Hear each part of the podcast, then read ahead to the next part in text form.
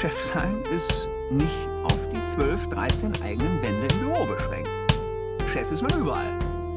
Natürlich auch in der Freizeit. Gerade die Freizeit ist für einen Chef problematisch. Chef ist man überall. Eine gefährliche Konstellation. Letzte Folge vor der Sommerpause, Fabi. Ja, wird aber jetzt endlich mal Zeit, hey. Urlaubsreif. Ich habe eben erst, ich habe eben erst über LinkedIn von unserer Sommerpause erfahren, weil ich das selbst noch nicht auf dem Schirm hatte. Ja, das könnte man jetzt positiv auslegen oder auch negativ, ne? dass du noch so, so drin bist in der Materie und einfach einen ungestillten Hunger hast auf Podcast. Ja, ja. Ja, und wir haben heute äh, als Highlight letztes Mal vor der Sommerpause, vor der großen Sommerpause, ähm, haben wir wieder einen Gast am Start und eine Person, der ich sehr, sehr dankbar bin, weil sie mir äh, zu meiner Gesundheit gut getan hat und mir meinen Rücken gerettet hat über die Pandemie. Ähm, wir haben heute den Leonard da, äh, Gründer und Geschäftsführer von Stansom, wobei ihr heißt nicht Stansom, ihr heißt, kannst du gleich alles noch erzählen in der Vorstellung, aber äh, das Produkt ist der Stansom, das ist ein Stetigaufsatz, äh, der auch für Startups oder, oder kleinere Unternehmen wie uns ähm, ja bezahlbar ist und äh, so ein bisschen im Büroalltag zur Gesundheit beiträgt. Aber alles weitere jetzt von Leonard. Stell dich kurz vor. Ich finde es äh, gut, dass ihr den Druck direkt aufbaut, dass ich der Highlight-Gast vor der Sommerpause bin. Äh, das macht natürlich direkt alles das ist einfacher. Kein Druck, ein Kompliment. Sehe ich auch so. Äh, ja, ich bin Leonard Beck, Gründer und Geschäftsführer von Stansum. Äh, wir nennen uns auch trotzdem Stansum, weil das unsere eigene einzige Marke ist, die wir haben. Ähm, die Firma hinten dran heißt Friedrich und Patritz Möbel GmbH. Ähm, haben wir damals äh, gemacht, weil wir uns die Option offen lassen wollten, vielleicht noch eine weitere Marke mit ins Portfolio zu nehmen. Aber äh, seit fünf Jahren gibt es jetzt nur eine Marke und das ist Stanza. Ist auch ein bisschen schlanker. Ist schlanker und beschreibt es ganz gut, weil, naja, es sind äh, Schreibtischaufsätze, damit man zwischendurch im Stehen arbeiten kann und äh, Stand Some bringt es dann auf den Punkt. Und ja, das ähm, Besondere mal, wie, ist, an, an, wie ist dazu gekommen? äh, ja, wir haben ähm, damals eigentlich einfach ein eigenes Problem gehabt. Das heißt, wir waren im Büro, ähm, ich mit meinen beiden damaligen Chefs. Äh, es war damals auch ein Startup, eine Rechercheplattform für Studierende und haben da einfach nach einer Lösung gesucht, wie wir zwischendurch im Stehen arbeiten können. Ähm, haben uns dann umgeschaut, was es so auf dem Markt gibt. Da gibt es die elektrisch höhenverstellbaren Schreibtische, die man wahrscheinlich kennt, diese Stehsitzschreibtische. Äh, 2016 war das, Preis ab 1500 Euro ging die da so los, inzwischen auch ein bisschen günstiger zu haben. Aber da dachten wir, hm, bisschen teuer für eine junge Firma.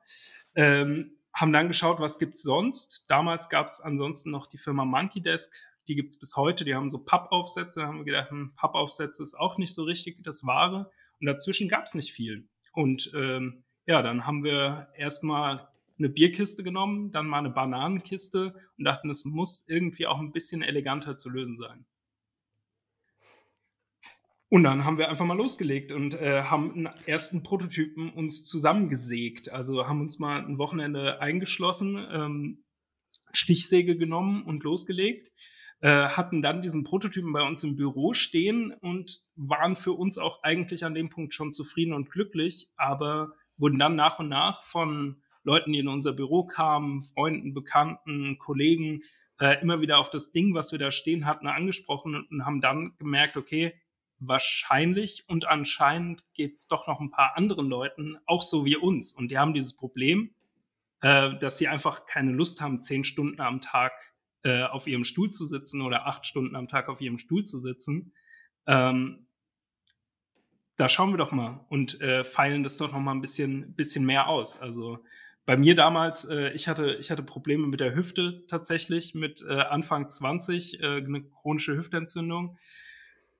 Nicht so cool und deshalb war eben diese Abwechslung wichtig. Mein, äh, mein Mitgründer hat es eher im Rücken, auch schon relativ jung. Ähm, und da haben wir einfach gemerkt, okay, das ist ein Problem, was vermutlich auch noch viele andere haben. Hm. Hast du irgendwie einen äh, handwerklichen Background oder bist du Hobbyhandwerker? Ähm, wir sind alle Hobbyhandwerker. Also äh, keiner im Team von Stanstorm ist tatsächlich Schreiner äh, oder sowas. Die ersten Prototypen sahen auch echt äh, rüde aus, muss man sagen. Aber also ich habe eine große Leidenschaft, einfach Sachen auch selbst zu machen und anzupacken und auszuprobieren. Ähm, deshalb hat es ganz gut gepasst. Aber als wir dann äh, uns vorgenommen haben, daraus ein bisschen mehr zu machen als nur dieses äh, Gestell, was wir auf dem Tisch stehen hatten, haben wir ähm, eine Freundin mit ins Boot geholt und die ist ähm, Flugzeugingenieurin und kennt sich mit so 3D-Design, äh, Statikberechnung und so Sachen aus. Und da hatten wir dann den ersten äh, wirklichen Prototypen, der war bei uns eher digital. Also äh, wir hatten das, mhm. den CAD-Entwurf, wo wir gesagt haben, okay, das sieht nice aus und das könnte ein Produkt werden. Vorher war es nur, ja, äh, bisschen ineinander gestecktes Holz. Okay. Ähm, jetzt mal, was ist das Schwierige an? Also es ist auf den ersten Blick halt ein sehr, sehr simples Produkt. Ähm, ja. Was ich mich gefragt habe, wie schwer ist es, diese Platte gerade zu bekommen? Weil eigentlich, man steckt nur eine Platte, ähm, also guckt euch mal an online, äh, man steckt halt die Tischplatte, die ist höhenverstellbar, man steckt sie in Rillen. Äh, und ich könnte mir vorstellen, das konstant gerade zu bekommen, ist die Herausforderung. Da gab's war das die Herausforderung? Gab es noch Herausforderungen das, beim Produkt? Das war genau der Punkt, wo wir halt gemerkt haben, ähm, es macht Sinn, da moderne Fertigungsansätze quasi zu nehmen und vom CAD-Design zu kommen und uns halt nicht über Zurechthobeln von irgendeinem Holz dem Ganzen zu nähern, sondern es einfach wirklich sauber auszurechnen und äh, sauber zu animieren und dann in eine Fertigung zu gehen. Und da haben wir uns dann einen, einen Fertigungsbetrieb auch äh, reingeholt, der die ersten 20 damals einfach für uns gemacht hat, ein Messebauer, der dann mit diesen 3D-Dateien auch umgehen kann. Ähm, und ja, die Herausforderung ist es wirklich, dass wir, dass wir am Ende eine gerade Platte haben und das bei, bei jedem, bei jedem Kunden. Also ähm, das ist tatsächlich die Herausforderung, weil es dann, äh, auch wenn das Produkt so simpel aussieht, auf ein paar Millimeter auch schon im, im Fuß ankommt, äh, ob das ganze Ding dann irgendwie schepp und krumm auf dem Tisch steht oder man Spaß daran hat und gerne daran und damit arbeitet. Hm. Ich, ich lehne da nämlich auch immer drauf wie auf so einer Bar und ich wundere ja. mich immer, dass es gerade bleibt. Ist, äh, ja, also es ist schon, es ist schon dafür ausgelegt, dass man äh, vor allem damit arbeitet und ein Notebook draufstellt. Also bis 10. Kann ich mich draufstellen? Nee. Äh, okay. Bis 10 Kilo. Bis 10 Kilo ist es ausgelegt und es funktioniert auch gut. Wir haben es auch schon mal mit 20 probiert, das geht auch noch. Äh, aber wir hatten in, inzwischen bei inzwischen mehr als 12.000 Kunden hatten wir, glaube ich, einen, wo sich aus Versehen abends zu später Stunde ein Gast in der Wohnung draufgesetzt hat und da ist es dann gebrochen. Spannend. Also, meine, meine Freundin sagte immer aus Spaß, ich stehe an meinem Trip-Trap. Ja. Ähm, ist, jetzt war Hand aufs, war das Inspiration auch ein Stück weit? Ähm, es gibt, wenn man dieses Steckprinzip haben möchte, gar nicht so viele Möglichkeiten, wie man es machen kann. Deshalb ist es sehr ähnlich, aber ein Trip-Trap kommt zum Beispiel nicht ohne Schrauben aus. Ähm, der muss immer geschraubt werden und arretiert werden ähm, ja, wir haben, wollten halt ein System haben, was man wirklich nur ineinander steckt und was man dann auch ganz schnell äh, auseinanderbauen kann, wegräumen kann, woanders benutzen kann. Ähm, und deshalb, ja, vielleicht ein bisschen Inspiration, aber ähm, das vor allem dem Nutzen geschuldet, dass es so aussieht. Mhm. Ja, ich finde es gut, dass wir hier mal ein haptisches Produkt haben. Wir haben viel äh, Online-Gründerinnen, ja. ähm, das finde ich halt mega interessant, wie viel, wie viele Prototypen gab es, äh, bis er gestanden hat. Das ist das, was wir gelernt haben, auch äh, während der ganzen Gründung, dass auch ein haptisches Produkt sich weiterentwickeln kann. Also ich, ich kenne einige Gründungsinteressierte, die, die an äh, gerade haptische Produkte rangehen und sagen, ja, aber wenn ich das doch auf den Markt bringe, dann muss das perfekt sein und für immer genauso bleiben, weil das ist ja was, was ich fertige. Und wir haben immer wieder kleine Entwicklungen gemacht. Also wir haben das Material gewechselt, wir haben äh, die Fertigungsweise inzwischen sogar ge gewechselt bei ein paar ähm, Modellen. Früher wurden alle Modelle mit Laser geschnitten, heute wird ein Teil der Produkte CNC gefräst. Ähm, wir haben äh, Veränderungen an den Kanten, an den Gummifüßen, die wir mitliefern und sowas. Das entwickelt sich weiter. Ähm, deshalb, das ist immer ein, ein stetiger Prozess und das ist cool zu sehen und macht dann auch Spaß, wenn man auch an so einem Produkt immer noch weiterentwickeln kann. Ähm, die ersten Prototypen, ich würde sagen, sechs, fünf oder sechs. Also es wurde mal aus Pappe, mal aus Holz gemacht und dann sind wir halt relativ schnell auch in, in diese digitalen Entwürfe gegangen und ins CAD-Design gegangen, wo wir dann natürlich verschiedene Versionen haben, aber ja nicht jedes Mal produzieren, um zu sehen, okay, das passt, das kommt hin, das kommt nicht hin. Jetzt hast du gesagt, ihr habt damals bei euch bei der wissenschaftlichen, was war es, Arbeit an der Uni, ähm, oder habt ihr das gemerkt? Habt ihr dieses, sag ich mal, dieses Problem erkannt, Mensch, ihr braucht was. Ähm, das heißt, dieses typische Gründen oder auch vorher, sage ich mal, der Kontakt in der freien Wirtschaft, will ich es mal nennen, der war noch nicht so da. War dann, wie hat sich das dann entwickelt, zu sagen, hey, äh, wir gründen das jetzt? Ist jetzt vielleicht schon. Also es war, es war ein fließender Prozess, muss man sagen. Also es ist nicht die Gründung gewesen von vornherein, dass wir gesagt haben, okay, wir wollen ein Unternehmen gründen, was ist das Produkt, sondern wir hatten halt dieses Problem aus dem eigenen Bedarf und haben gemerkt, da gibt es kein passendes Produkt. Und dann ging es schon in diesen Gründungsprozess. Also wir haben überlegt, okay, wie können wir das positionieren? Wo ist die Lücke im Markt? Äh, was wissen wir? Was können wir gut vorher? Das war auch, ähm, es war nicht von der Uni direkt, sondern eine Rechercheplattform, also auch ein Startup. Äh, und da hatten wir halt schon ein bisschen Know-how äh, gesammelt, was jetzt äh, ja eine Seite, eine, eine Homepage aufsetzen angeht und haben dann tatsächlich quasi den relativ schnell auch den ersten Schritt nur mit den 3D-Models genommen und haben gesagt, okay, wir setzen wir setzen mal einen Shop auf und testen, interessiert es wirklich noch mehr Leute? Oder sind es jetzt nur unsere Freunde und Bekannte, die sagen, ja, ja, das habt ihr aber schön gemacht, macht da doch mal ein Produkt draus. Und da haben wir halt gesehen, wir haben eine Seite aufgesetzt, ähm, haben die ein bisschen auf ein Keyword ausgerichtet und da kam Traffic von allein rein und wir hatten am Anfang äh, unsere ersten Verkäufe, ohne dass wir das richtige Produkt hatten und ohne dass wir irgendeine Art von Werbung dafür gemacht haben. Und das war halt der perfekte Beweis dafür, okay, das können wir weiterverfolgen. Mhm. Und, und bis zu dem Punkt war es auch immer nur so ein Nachmittagsabendprojekt, Wochenendprojekt. Okay. Nee, ich frage auch in der Hinsicht, weil mein, ich habe mir im Vorfeld auch so ein bisschen meine Recherche gemacht, auch zu dir dann. Ich sag mal so, du hast jetzt nicht diesen typischen Lebenslauf, sage ich mal, wo man dann sieht, ah, okay, er wird jetzt Gründer und beschäftigt sich mit der Wirtschaft, sondern es war ja eher, sage ich mal, auf eine politische Karriere so ein bisschen ausgelegt. wenn man sich das so ein bisschen angeschaut hat, wie Politikwissenschaftsstudium äh, oder internationale Studien, ähm, gab es da dann so ein, so, so Switch oder ist es was, was dann einfach jetzt so eine Leidenschaft wurde, die Politik, die du noch nebenbei verfolgst? Also, ähm, ich finde, bei den meisten geisteswissenschaftlichen Studiengängen ist es so, dass es nicht auf ein spezifisches Berufsfeld ähm, abzielt, was man dort lernt. Ähm, man lernt lernen und man lernt sich in Themen einarbeiten.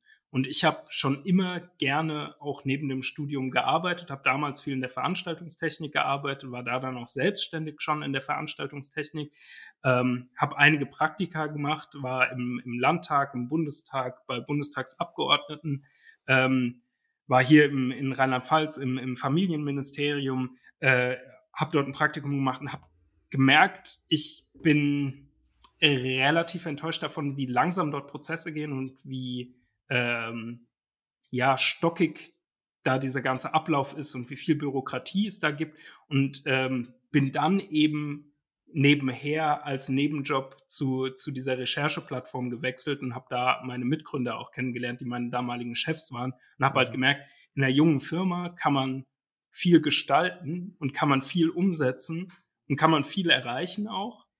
Und das hat einfach gepasst. Und ich habe schon immer gerne äh, von allem ein bisschen gemacht und das finde ich ist äh, ja ist ein, ein, super Ding für einen Gründer. Also mhm. äh, ich würde mich schon so als den Typ bezeichnen, der schnell äh, auf 80 Prozent äh, Lernlevel von irgendwas kommt. Die restlichen 20 brauche ich dann meistens auch gar nicht und gucke mir lieber die nächsten 80 Prozent von irgendwas Neuem an. Und zu der, zu der Wirtschaftsfrage, das muss ich mir dann halt halbwegs drauf schaffen. Hm, klar. Ich meine, es, ja, es sind ja auch viele Themen, die da auch gerade sehr spezifisch sind, was man ja zum Beispiel im Studium ja gar nicht lernt. Und ich jetzt an diese ganzen E-Commerce-relevanten oder bezogenen KPIs denke, äh, davon hat man im Studium auch nichts gehört. Ähm, muss man sich dann einfach selber reinfuchsen. Was, was ganz gut ist, mein einer Mitgründer ähm, hat im, im Bereich Marketing äh, studiert, promoviert und ist inzwischen auch äh, Professor für Marketing an der Hochschule. Der hat immer ganz gute Tipps, sag ich mal. Gibt schlechtere Voraussetzungen, äh, äh. würde ich jetzt mal so behaupten. Aber bist du noch politisch engagiert irgendwie oder strebst du es nochmal an? Könnte schon passieren, will ich nicht ausschließen. Ähm, Im Moment muss ich zugeben, dass mir die Zeit fehlt. Hm. Weil wenn ich, wenn ich sowas mache, dann will ich schon auch einen gewissen Einsatz zeigen. Ähm, das letzte, was ich mehr gemacht habe, wo ich mehr Energie äh, reingesteckt habe, war, war das Thema Pulse of Europe ähm, rund um den Brexit damals und die Entscheidung in, in Großbritannien fand ich ein super spannendes Thema und äh, finde die EU als, als politisches Konstrukt, Konstrukt super spannend und wichtig.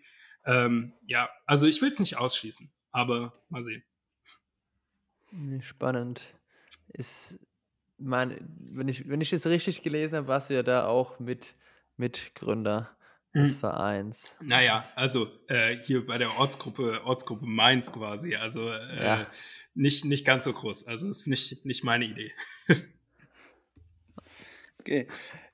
Ich habe vorgestern ja noch mit der Johanna telefoniert, Kollegin von dir. Korrekt. Äh, habe auch mal so ein bisschen rumgefragt, wie es gerade bei euch so aussieht. Aha. Und die hat mir gesagt, äh, bis vor kurzem wart ihr ja auch mit relativ wenig Leuten bei Stansom noch äh, Vollzeit aktiv, ne? Ja. Also ihr habt es relativ lange in Eigenregie mehr oder weniger gemacht, oder? Es kommt so ein bisschen aus dem ganzen Hintergrund, ähm, wie das Ganze zustande gekommen ist. Wir sind organisch gewachsen und wir sind ohne Fremdkapital und ohne große Geldgeber bis zu dem Punkt gewachsen, an dem wir jetzt stehen. Ähm, und es sind 15 Angestellte inzwischen. Also schon ein bisschen was davon in Vollzeit, nur fünf. Aber äh, ich, hatte, ich hatte relativ früh die Entscheidung, will ich ähm, eine Vollzeitkraft neben mir noch haben und sollen wir uns die leisten? Und der muss dann alles, der oder die muss dann alles können und von allem so ein bisschen machen. Ähm, oder bauen wir uns flexibel auf mit Werkstudierenden, vielleicht auch 450 Euro Jobbern, Praktikanten und jeder ist Experte auf seinem Gebiet. Und so konnten wir dann ziemlich früh auch schon ähm, genau das abbilden, was die Firma ansonsten gemacht hat, nämlich wachsen und immer dazulernen. Also mhm. ähm, die meisten von unseren Vollzeitangestellten haben als Praktikanten angefangen hier bei uns, sind dann Werkstudenten geworden und äh, waren dann fertig mit dem Studium und wurden übernommen quasi und sind mit der Firma schon quasi von Anfang an mitgewachsen. Und ich finde es ich find's cool. Also wir hatten, äh, um es auf den Punkt zu bringen, äh, Anfang 2020 war ich der einzige Vollzeitangestellte. Erst Mitte 2020 äh, kam die erste Vollzeitkraft dazu. Ähm, und jetzt stehen wir bei fünf. Die kamen dann jetzt in den letzten acht, neun Monaten so dazu. Das heißt aber jetzt auch, wenn du sagst, du warst Anfang 2020 die einzige Vollzeitkraft, deine Mitgründer oder Gründerinnen, hm, die waren dann nicht involviert. Die waren jetzt quasi nur Gesellschafter. Genau, Gesellschafter und so Business Angels kann man sagen. Also ähm, der Punkt damals war, ähm, ja, was war es, Ende 2017, Mitte 2017, als wir gemerkt haben, okay, hier ist ein, hier ist ein Produkt und was machen wir damit? Äh, und ich habe gesagt, ja, ich bin Student, wenn ich jetzt mal ein halbes Jahr oder ein Jahr nichts verdiene, ist mir auch egal äh, ich, ich glaube daran, da kann schon was gehen. Und ich habe dann gesagt, ja, ich mache das in Vollzeit. Ähm, Dennis hat, also der eine Mitgründer von mir, hat zu dem Zeitpunkt gerade ähm, ein Kind bekommen und für den war es dann schon auch äh, relativ wichtig, dass er ein, ein äh, festes Einkommen hat und hat gleichzeitig auch ein super schönes Angebot bekommen von ähm, ja, der, der Käuferfirma von dem damaligen Startup und wurde dort übernommen. Ja, und jetzt hat seine Vita ihn zum, zum Prof gemacht, ähm, ist auch okay. Also, mhm. ähm, und seit 2017 bin ich dann Geschäftsführer und ähm, mache das in Vollzeit. Genau.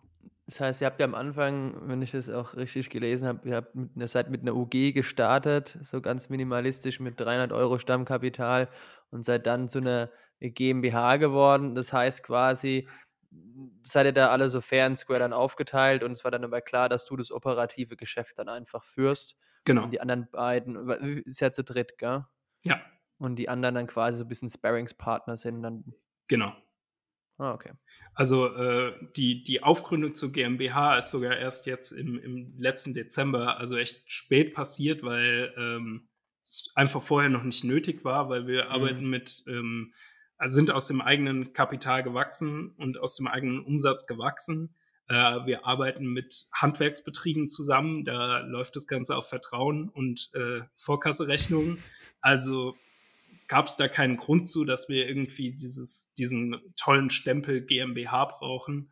Mhm. Ähm, als wir dann unseren Sitz aus der, aus der Garage von, von Dennis nach äh, Mainz gelegt haben, haben wir gesagt, okay, wenn wir jetzt eh schon zum Notar rennen, äh, können wir auch die Aufgründung gerade mitmachen.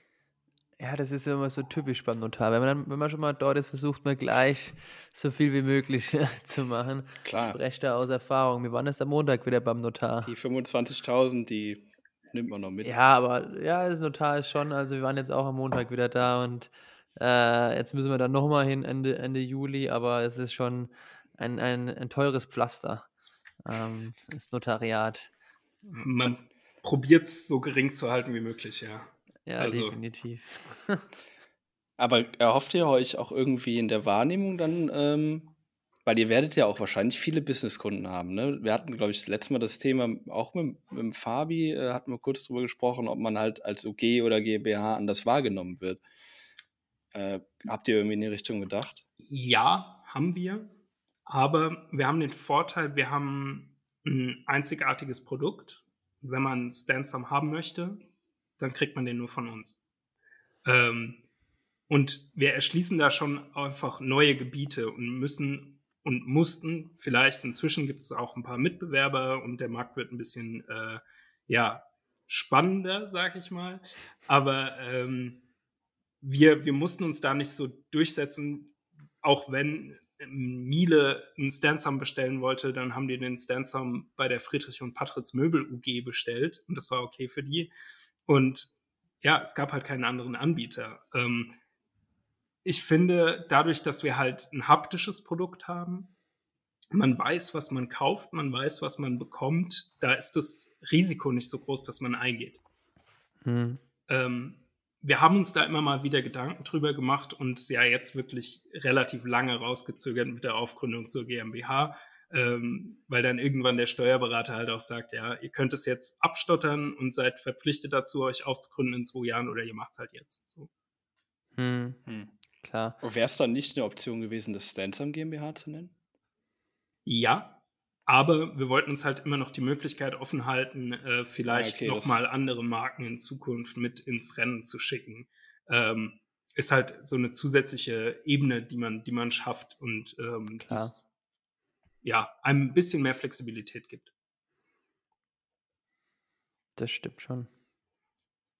Okay, okay, okay, okay. es gibt ähm, ja mittlerweile, bevor der Jascha wieder anfängt zu erzählen, Thema auch äh, Wettbewerber oder Wettbewerb. Bevor ich euch irgendwie auch über Umwege mal kennengelernt habe, also euer Produkt, ist mir tatsächlich, glaube ich, euer Wettbewerber erst über den Weg gelaufen. Äh, ich glaube, das ist, die machen das aus Pappe. Aus Pappe?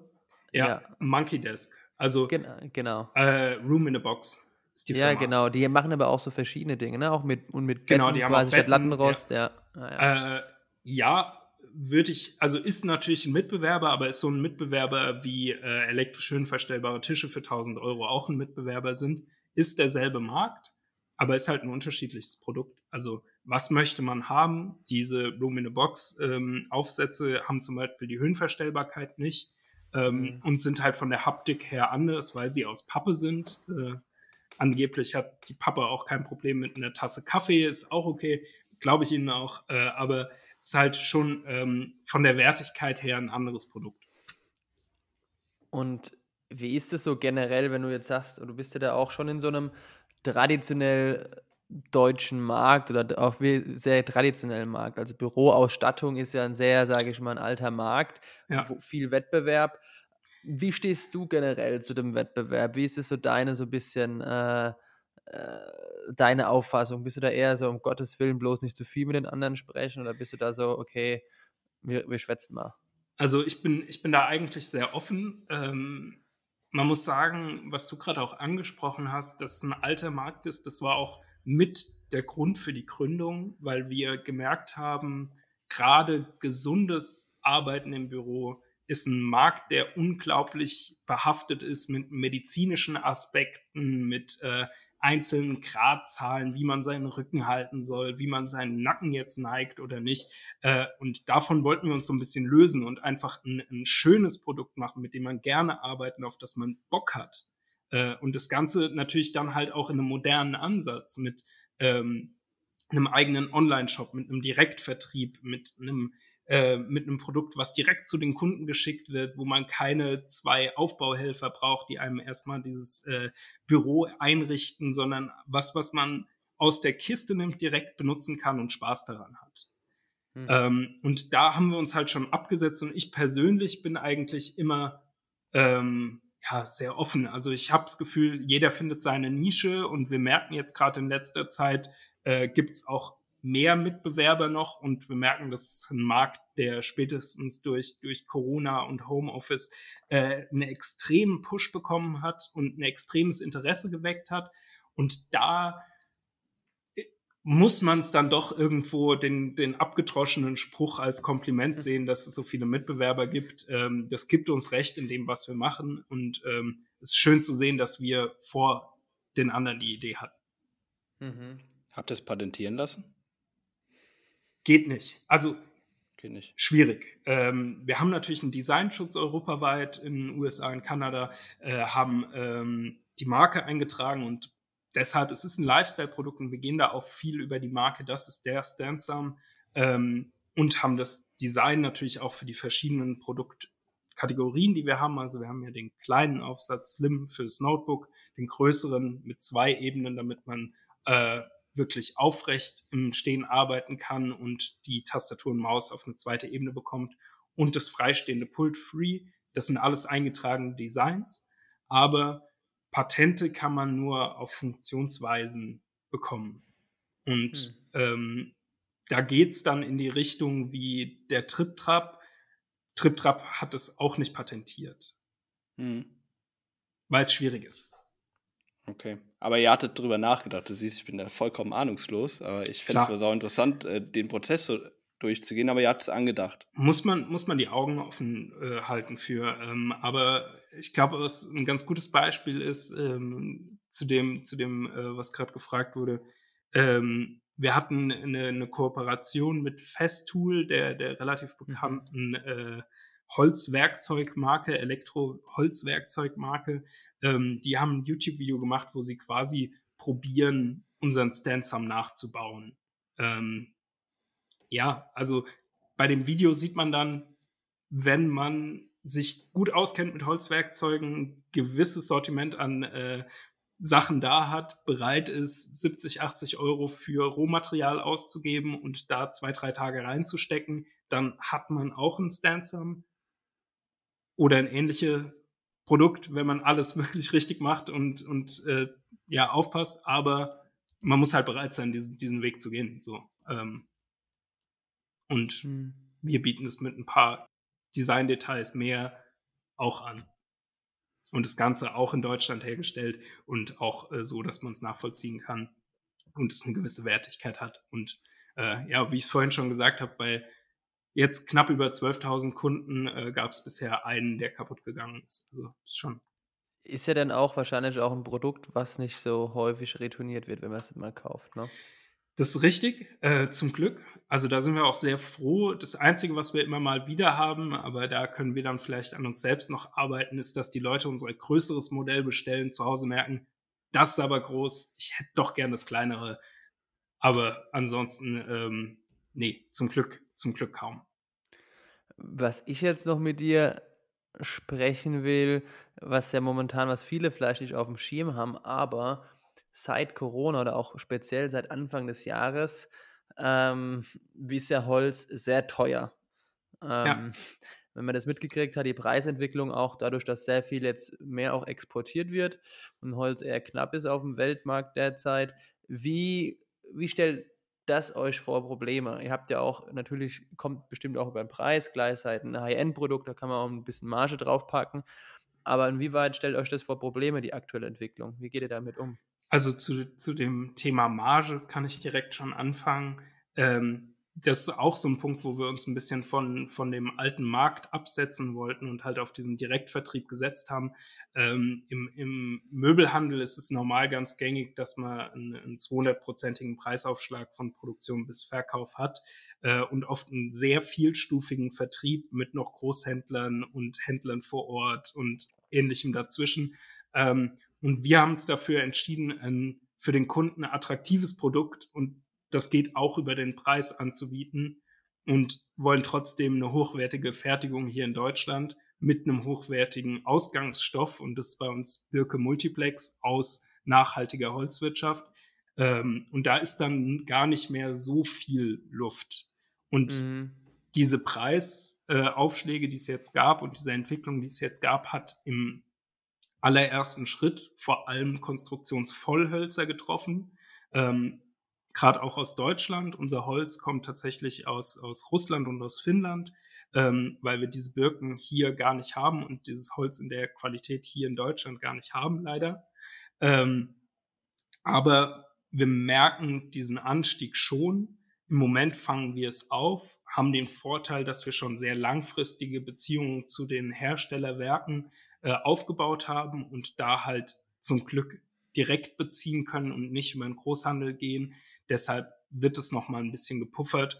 Aber ich glaube, gerade Richtung Ende des Jahres wird es uns noch mal stärker treffen. Mhm. Und jetzt hast du so ein bisschen so ein Triggerwort genannt, das bei mir immer so ein bisschen die Alarmglocken schrillen, das ist das Thema, das Thema Nachhaltigkeit. Äh, du hast jetzt gesagt, ihr, ihr sourced das aus Finnland und Russland. Ich meine, auch mit Holz kann man unnachhaltig umgehen oder sourcen, auch wenn es aus Europa kommt. War ihr da schon mal vor Ort oder wie, wie schaut es aus? Also wir haben verlassen uns da tatsächlich auf Zertifikate auch zum großen Teil, ähm, weil das das gängigste ist in der Holzwirtschaft. Also wir haben Holz aus FSC zertifizierter Holzwirtschaft, ähm, kennen unsere Großhändler, die sind dort vor Ort auch regelmäßig und wissen, wie das läuft. Ähm, ja, und was wir halt probieren, ist auch die weiteren Schritte möglichst transparent für die Kunden abzubilden, wie die Produktion dann stattfindet, wo das Produkt lang fährt quasi und wie es dann auch am Ende beim Kunden landet. Das habt ihr noch vor, weil äh, als ich mir eure Seite angeschaut habe, das kann man noch nicht finden. Ähm, was wir da probieren, vielleicht ist es ein guter Punkt, wie wir es, dass wir es noch besser darstellen müssen, ist, wie sich der Preis aufteilt. Also wie teilt sich der Preis von einem Steinsam für den Endkunden auf? Mhm. Wie viel Prozent gehen dahin? Wie viel Prozent gehen dahin? Und wir stellen in Teilen auch unsere, unsere Produzenten vor. Ähm, da haben wir zwei aktuell. Einer sitzt in der Nähe von Regensburg, der andere sitzt in Aachen. Ähm, die stellen unsere Produkte her, schicken die bei uns nach Mainz in unser Lager. Dort wird auch das Fulfillment komplett von uns selbst gemacht und wird mhm. dann plastikfrei und klimaneutral per GLS dann zum Kunden geliefert. Mhm. Und was wir halt, ja, was wir probieren, daraus noch so ein bisschen ein runderes Konzept zu machen, ist dieser, dieser andere Aspekt, den es inzwischen schon häufig auch gibt, äh, wo wir auch äh, ja mit einer der ersten waren 2017, ist halt dieses klassische Prinzip von man kauft ein Produkt, und bei uns ist es ein Holzprodukt und es wird an anderer Stelle auch ein Baum gepflanzt. Und das machen wir halt mit einem kleinen und ähm, ja, sehr transparenten Projekt. Also da haben wir auch vor der, vor der Wahl gestanden bei uns damals, ähm, was suchen wir da was, wollen wir da was machen, haben uns erstmal tatsächlich dagegen entschieden ähm, und haben dann die, die Leute von äh, Life Giving Forest kennengelernt. Die haben uns in ein Baumhaus in der Pfalz eingeladen und da haben wir gesagt, okay, das passt so gut und das ist so ein sympathisches Projekt, ähm, da sollten wir irgendwie zusammenarbeiten.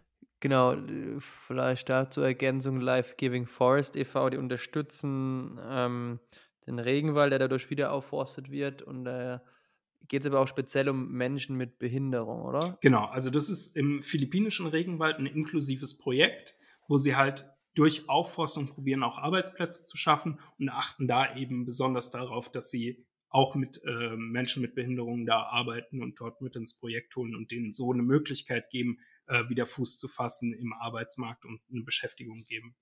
Und mhm. also ich, man kennt es inzwischen von äh, verschiedensten Produkten bis auf ein paar Euro teure Produkte runter. Äh, da wird für wenige Cent ein Baum vielleicht irgendwo gepflanzt.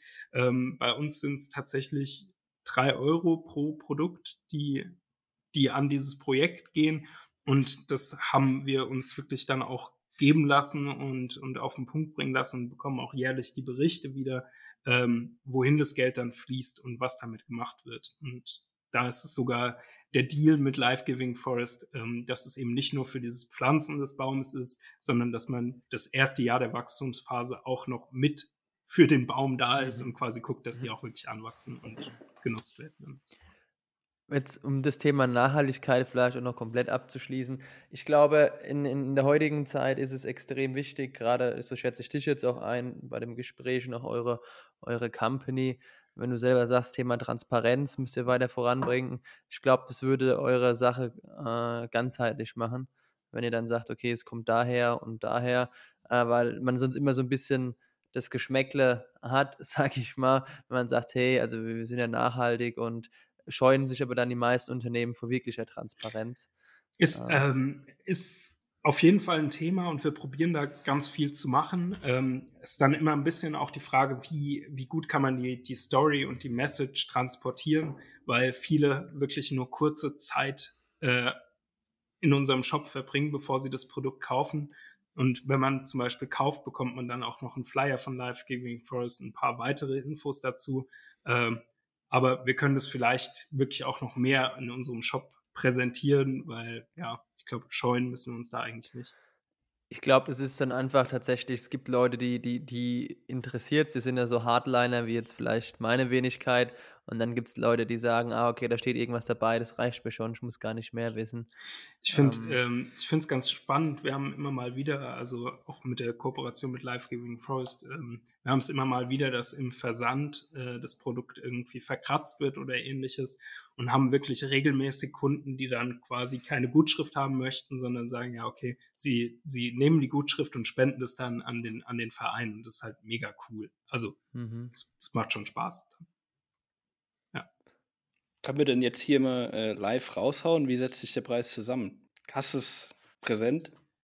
Steht auf der Seite. Äh, also wir haben ja äh, Rohstoff, wir haben die Produktion hm. bei unserem Produzenten in, in Aachen oder in Regensburg. Ähm, man kann es schön auch nochmal auf den Punkt, genau auf unserer Seite stansum.com auf den großen Button Stansum klicken. Äh, da sieht man es ein bisschen ähm, ja, überschaubarer aufgeteilt.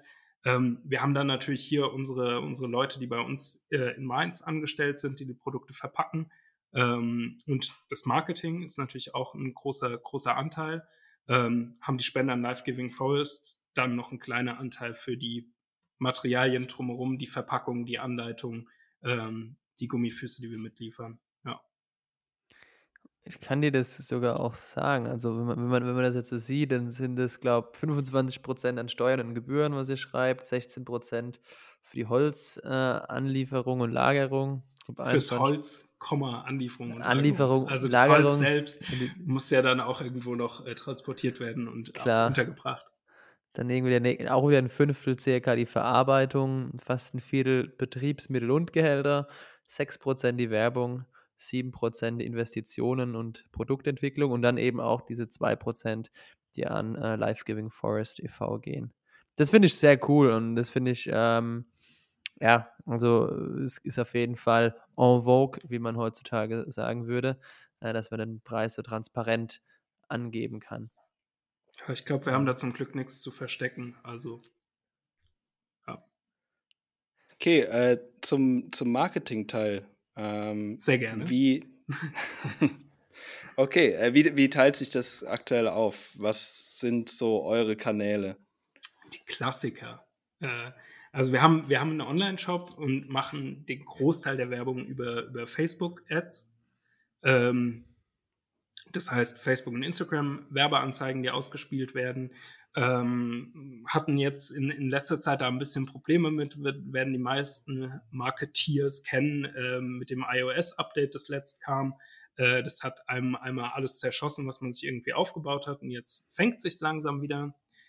Pinterest ist da noch ein Werbekanal, der immer mehr an Bedeutung gewinnt bei uns, ähm, bei dem wir merken, das funktioniert. Die Interior-Bereich ähm, ist, ist da einfach da und äh, man kann die Leute abholen und unser Produkt lässt sich eben auch über Bilder gut präsentieren.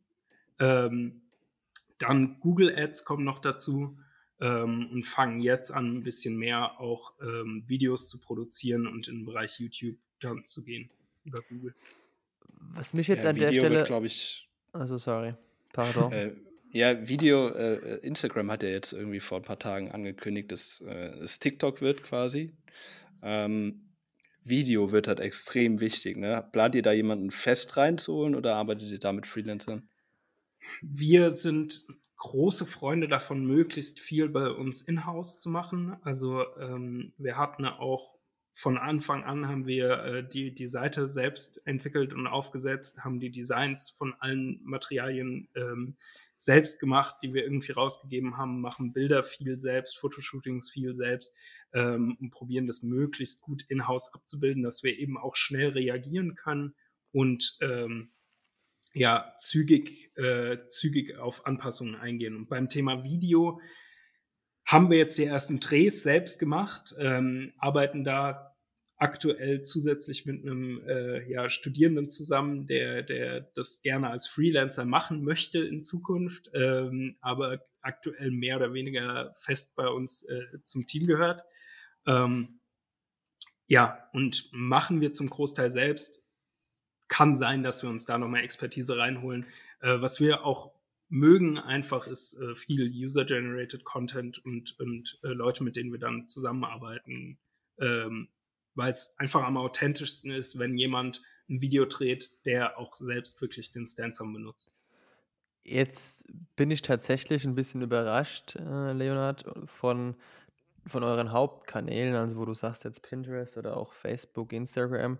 Ich habe fast gedacht, dass ihr da auch LinkedIn besser bespielt oder dass ihr auch sehr eher über den B2B-Charakter äh, kommt, weil ich mir schon gut vorstellen kann, dass, da, dass ihr da größere Mengen eben durch größere Unternehmen abnehmen könnt.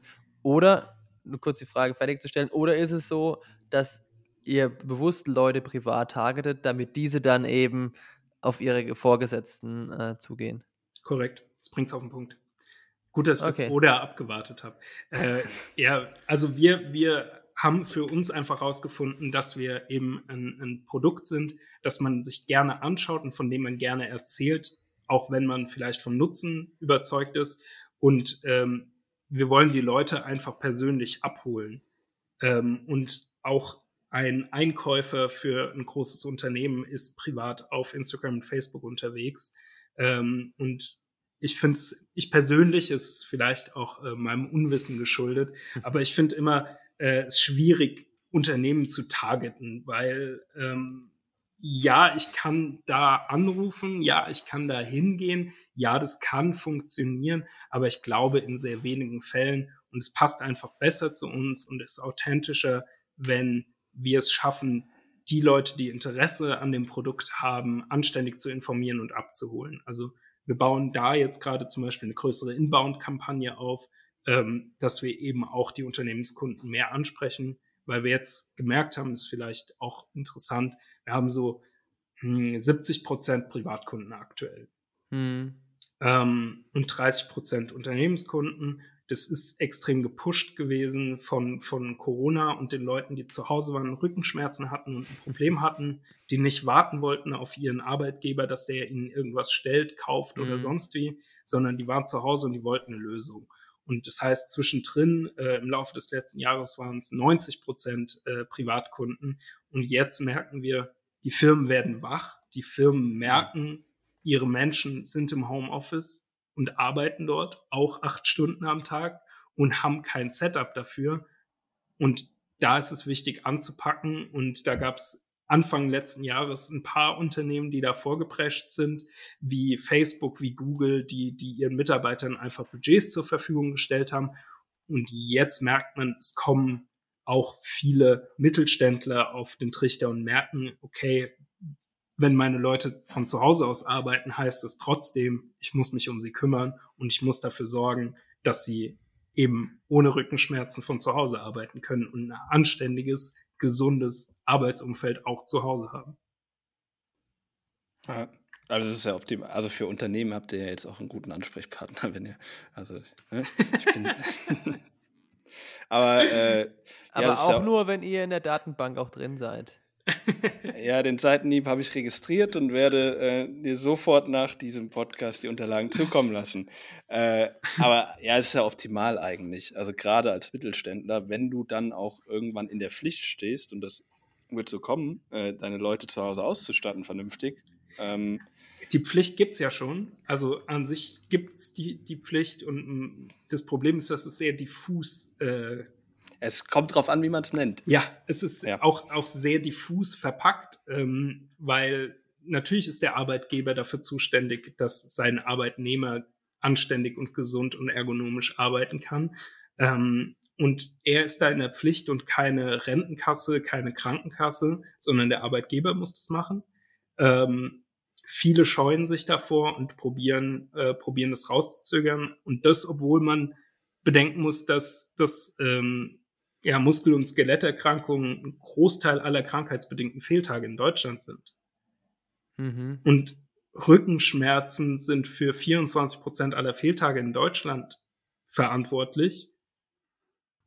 Ja, Oh, ich hätte jetzt auf Kopfschmerzen getippt. Bei uns sind immer Kopfschmerzen. Gut, aber Kopfsch- Rücken, Rückenschmerzen können ja auch zu Kopfschmerzen führen. Ne? Und zu Ja. allem anderen. aber es ist halt, äh, es ist relativ kurzsichtig gedacht, wenn man da sagt, okay, ähm, ja, soll mein, soll mein Angestellter mal schauen, was er da macht.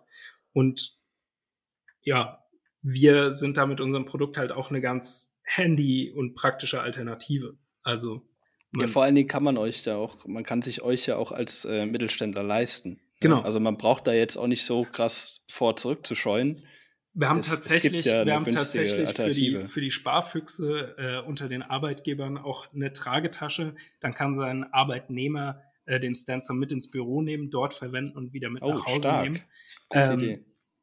Aber das ist halt das, was es auch attraktiv macht. Viele Leute wohnen in Städten, haben keine riesigen Wohnungen, haben vielleicht keine extra Arbeitszimmer und haben mit unserem Produkt, dem Stansom, eben die Möglichkeit, da zu arbeiten und da flexibel zu arbeiten, wo sie möchten. Egal ob auf dem Küchentisch, auf der Terrasse, im Garten ähm, oder vielleicht halt dann doch im Arbeitszimmer. Man kann sich mal auf den Boden setzen damit und es da benutzen, wie man möchte. Und wenn man den Arbeitsplatz in Anführungszeichen nicht mehr sehen will, steckt man ihn auseinander und räumt ihn weg. Jetzt, jetzt habe ich noch eine Frage, die mir jetzt tatsächlich noch kam. Es ist ja, ihr produziert ja ein sehr hochwertiges Produkt, das würdest du jetzt auch behaupten, ähm, mit einem sehr langlebigen Material Holz. Ähm, habt ihr auch in Zukunft vielleicht geplant zu sagen, Mensch, ähm, wir bieten auch quasi so nochmal ein zweites, denen nochmal ein zweites Leben. Beispielsweise, wenn, wenn, wenn, wenn ein Kunde oder Kundin sagt, Mensch, brauche ich nicht mehr, warum auch immer, ähm, dass ihr dann irgendwie sagt, hey, ihr nehmt es zurück und es wird dann irgendwie nochmal noch verkauft oder habt ihr da in der Hinsicht noch keine Überlegungen? Ähm, also was wir, was wir jetzt schon machen, also bisher hat sich tatsächlich bei uns noch niemand gemeldet, der jetzt nach längerer Nutzung dann seinen Stansom nach ein paar Jahren wieder loswerden wollte. Ähm, wir merken, die werden auch manchmal einfach über den Gebrauchtmarkt, eBay Kleinanzeigen und Co. verkauft. Ähm, in seltenen Fällen, weil die Leute, die ihn gerne nutzen, ihn auch weiter benutzen. Ähm, aber was wir halt machen, ist auch, gerade wenn es doch mal Retouren gibt und so, die dann eben als, als Used oder Warehouse Deals bei uns im Shop ist es dann B-Ware äh, einzustellen. Also es werden keine Stansoms weggeschmissen. Wir haben äh, in, den, in den fünf Jahren, ich habe es letztens nochmal auch mit einem Kollegen durchgesprochen, wir haben in den ganzen fünf Jahren vier Stansoms wegschmeißen müssen, weil wir daran rumgesägt haben und weil wir daran Sachen ausprobiert haben. Also wir probieren da wirklich, ja, die alle irgendwie weiter im Umlauf zu behalten, weil das macht Sinn. Hm. Ja, klar. Und selbst wenn es dann irgendwie so weit kommt, dass wir sagen, okay, es ist schwierig, die jetzt zu verkaufen oder ein Kunde wird sich darüber wundern, gibt es, weil die Funktionalität ja genauso erhalten bleibt, auch immer mal wieder Projekte, an die wir dann einfach Stencils verschenken. Das kann aus dem Bekanntenkreis sein, das kann sein, wenn sich die, die jeweiligen Projekte bei uns einfach melden, ähm, weil die Mitarbeiter freuen sich dann auch, wenn sie da einfach kostengünstig mhm. und einfach was, was bekommen. Oder umsonst. Je nachdem. Ja. Jetzt hatten wir schon zweimal irgendwie den Punkt, dass ihr euch den Unternehmensnamen, dass ihr euch damit weitere Produkte offen haltet. Ist irgendwas konkret in Planung? Kannst, kannst du das in Aussicht stellen? Also unser Ziel ist es, dass wir eine gesunde Lifestyle-Marke für Bürozubehör und für gesundes Arbeiten im Büro werden.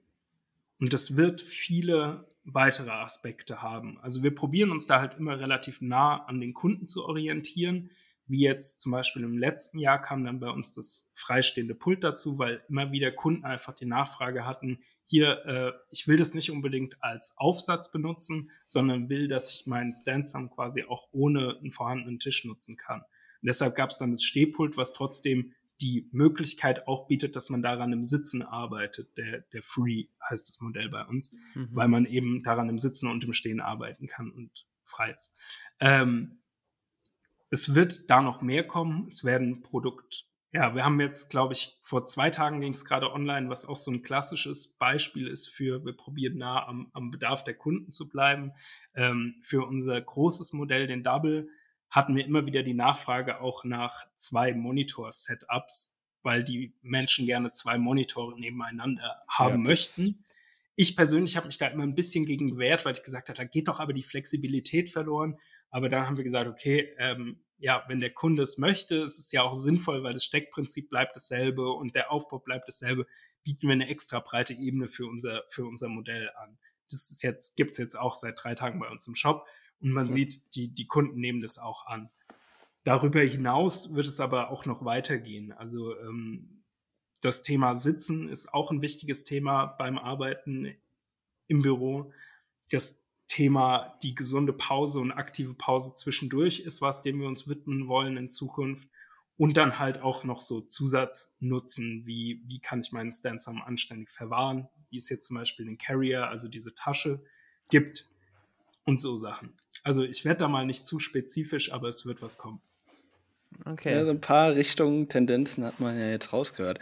Ich habe äh, gutes Beispiel, mein äh, Mitgründer, der Sandro, der liegt immer, der liegt immer äh, in seinem also das, der liegt immer, ich, Punkt. Ja, der liegt, der liegt. Also der, der hat so einen Sitzsack, da liegt der drin. Und das ja. darf ich jetzt eigentlich gar nicht erzählen, weil du uns das zu einem anderen Zweck äh, geschickt hast.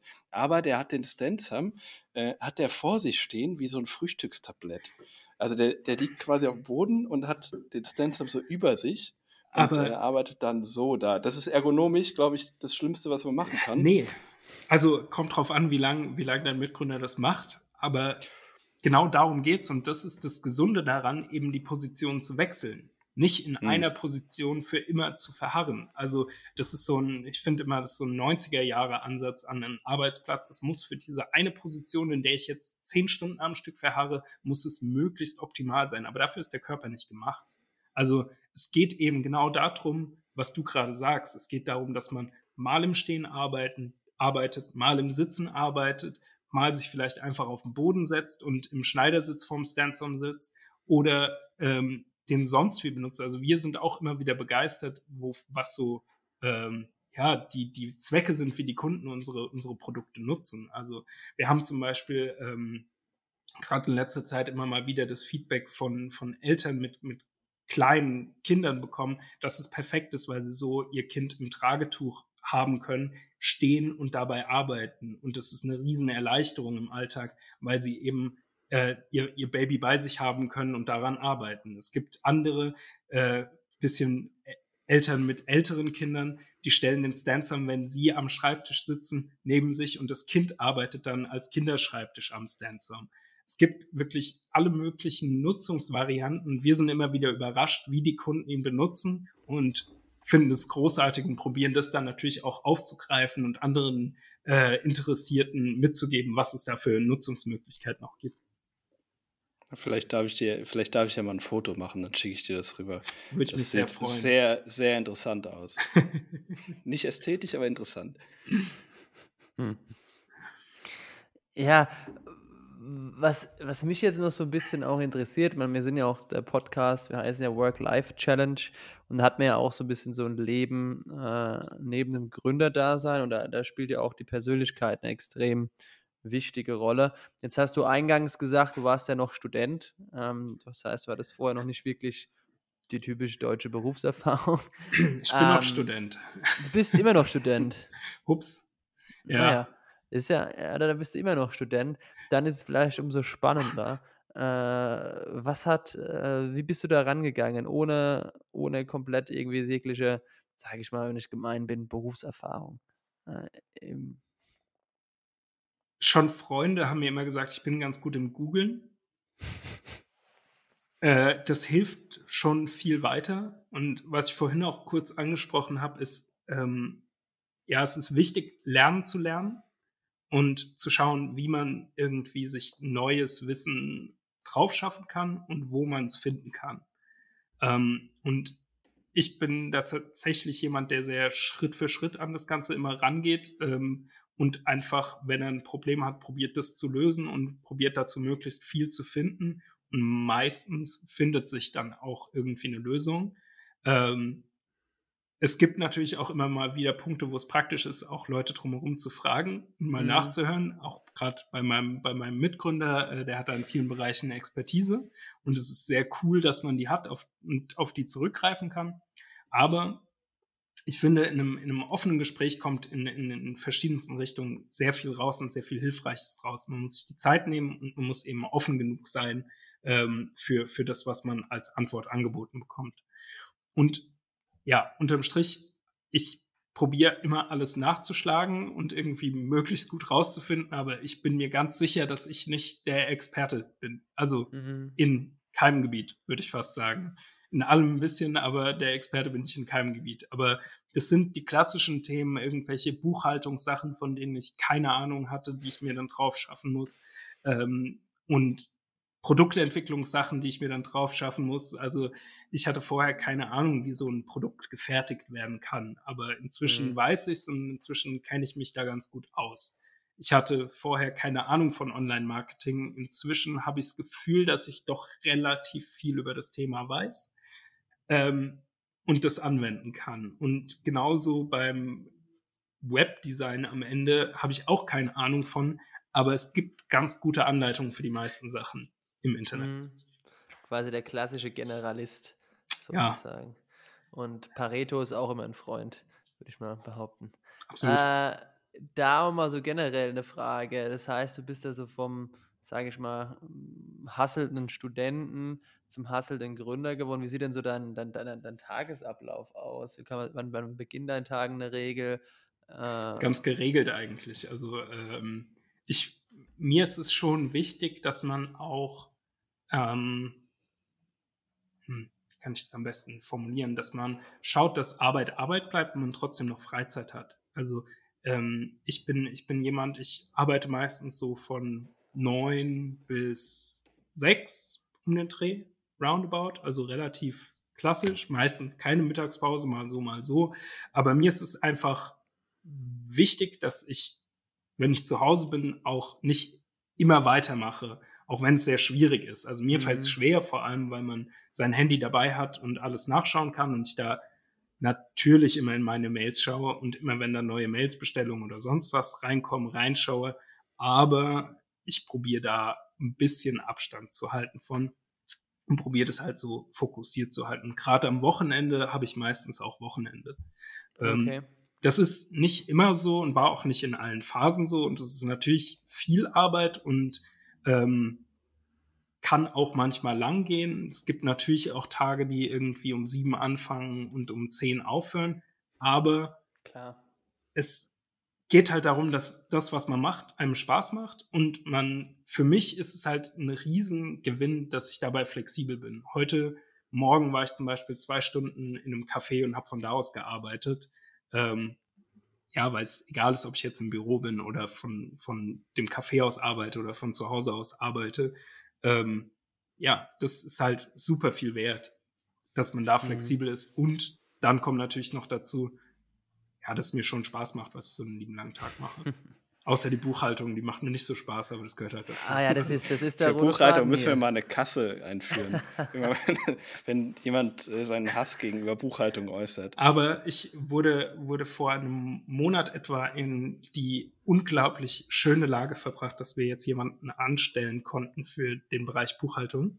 Die hatte, Glückwunsch. die hatte gestern ihren ersten Arbeitstag und es ist so schön zu sehen, weil das eben auch was ist, was man dann mit der Zeit immer mehr lernt. Es gibt für die verschiedenen Bereiche meistens Leute, deren Passion das ist und die da Lust drauf haben. Und so mag ich klassisch Buchhaltung nicht so, aber von ihr ist es, sie liebt es. Und sie macht es richtig gern. Und dann jemanden zu haben, der das gern macht, was man selbst nicht gern hat, ist auch perfekt. Und so gibt es in allen Bereichen. Und so entwickelt man sich auch weiter. Also, ähm, ja, da passiert was und das ist schön. Ja, Ja, ich, da bin ich auch immer sehr, sehr dankbar für. Einfach für diese, für diese Menschen, die das gerne machen, was man selbst nicht gerne macht. Ich finde es halt, ich persönlich finde es vor allem schön, dass man auch als Gründer, wenn man, wenn man das so sagen kann, eben kein eines ganz festgeschriebenes Aufgabenprofil hat. Also ich bin, ich bin mal bei uns im Lager und, und räume da Paletten rum und nehme irgendwelche Lieferungen von Speditionen an. Äh, ich überlege mir einmal das Karton, Karton-Design und beschäftige mich zwei Wochen lang mit Kartonagen, Fefco-Codes, Stanzmaschinen und keine Ahnung was. Kann mich dann aber auch wieder anderen kreativen Sachen widmen, wie beispielsweise dann dem Design unserer Homepage oder Video-Editing oder Bildsprache in unserem Shop. Also es ist so, es ist alles und von allem ein bisschen. Mir persönlich passt es sehr gut. Macht es große Freude.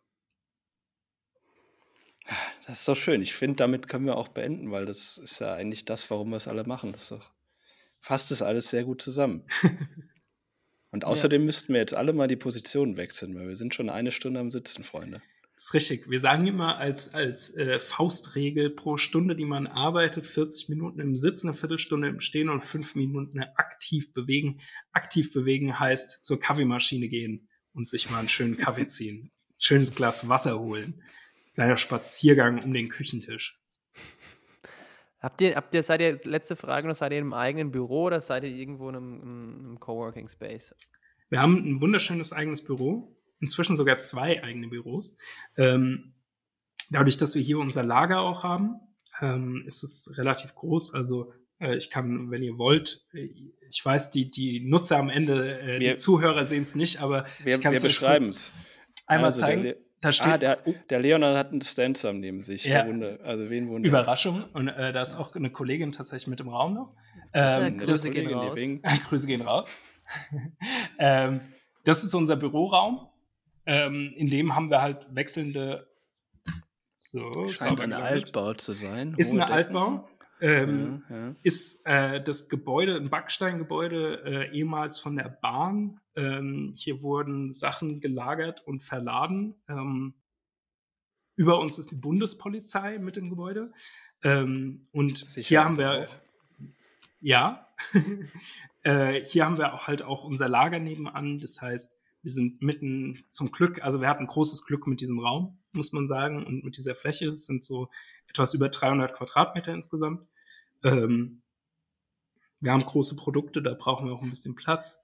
Ähm, direkt am Mainzer Hauptbahnhof, zwei Minuten zu Fuß zum Hauptbahnhof und es ist äh, sehr, sehr cool. Und inzwischen haben wir gegenüber noch einen zweiten Büroraum, auch nochmal etwa in der Größe, äh, weil wir halt doch ein paar mehr Leute im Team sind und es jetzt gerade während Corona auch wichtig war, dass wir nicht alle zu 20 in einem Raum gepresst sitzen. Obwohl da natürlich die meisten von zu Hause gearbeitet haben. Ja, Also es wächst und gedeiht. Es wächst und gedeiht, ja. Schön. ja. Dann würde ich sagen, vielen, vielen Dank, Leonard, für deine Zeit. Danke euch für die Einladung. Immer gerne. Ähm, wie immer, wenn es Neuigkeiten gibt, melde dich, dann bist du immer wieder herzlich eingeladen. Mache ich. Vielleicht werde ich demnächst mal auf dich zukommen. Vielleicht immer für, uns, für unser kleines mal ein paar Stanzums. ist, ist eine sehr kostengünstige Alternative, die flexibel einzusetzen ist und so praktisch im Auf- und Abbau. Kann ich nur empfehlen. Jetzt ist aber auch gut. Ah, Ja, Danke, dann, geht's jetzt in die Sommerpause, habe ich gehört.